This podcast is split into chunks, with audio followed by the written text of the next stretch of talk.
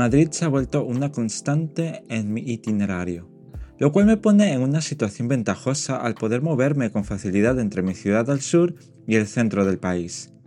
Como ya sabéis, tengo la misma rutina antes de un viaje de varios días. Tenía mi maleta de ruedas lista y mi bolso con el ordenador y lo que necesitara tener a mano. Llegué con tiempo a la estación, el justo para mirar un poco el ambiente animado de los pasajeros temprano por la mañana.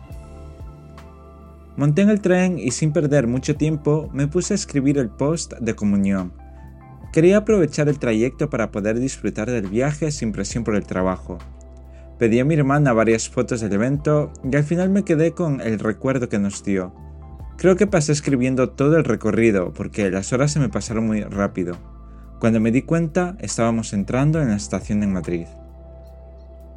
Allí me esperaba mi amigo para ir juntos al hotel, el cual se ubicaba en el centro. Después de registrarnos y dejar las maletas, el hambre apareció y nos decantamos por un restaurante típico frente al hotel.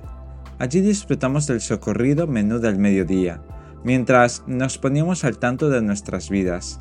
Cuando salimos nos cruzamos con un grupo de trabajadores de oficina que se reunían para tomar algo después del trabajo, lo cual me dejó pensando en mi situación de aquel día, cuando salí de mi oficina particular al apagar el ordenador y bajarme del tren.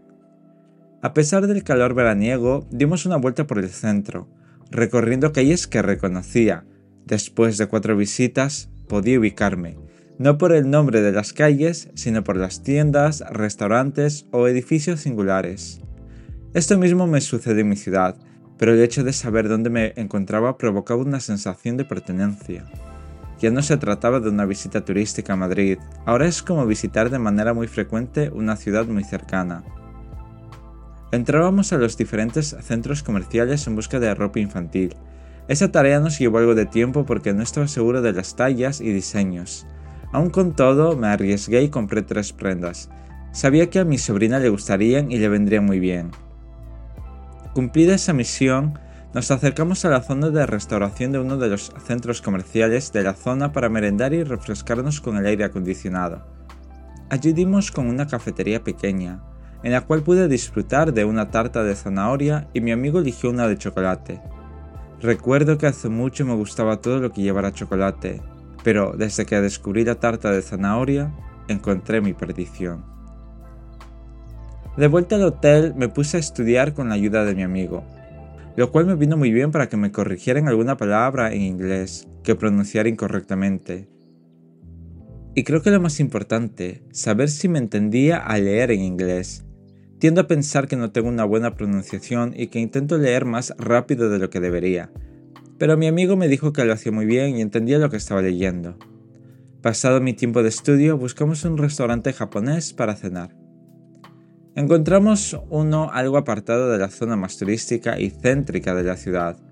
Calculamos la ruta y el tiempo que tardaríamos en llegar a pie. Una vez en el restaurante pedimos un arroz con verduras y curry japonés como platos principales.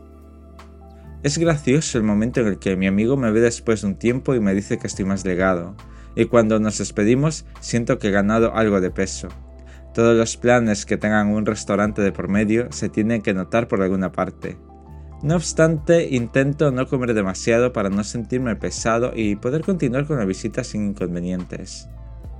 Para la vuelta, Hicimos el mismo recorrido hasta llegar a una de las plazas más importantes, en donde se realizaba un cine de verano. No nos detuvimos porque llevábamos el cansancio de todo el día y de los anteriores. Lo que deseábamos en ese momento era dormir. Los días siguientes teníamos una agenda que llevar y disfrutar como un regalo de la vida. Os dejo con la primera parte de esta historia y con esta canción.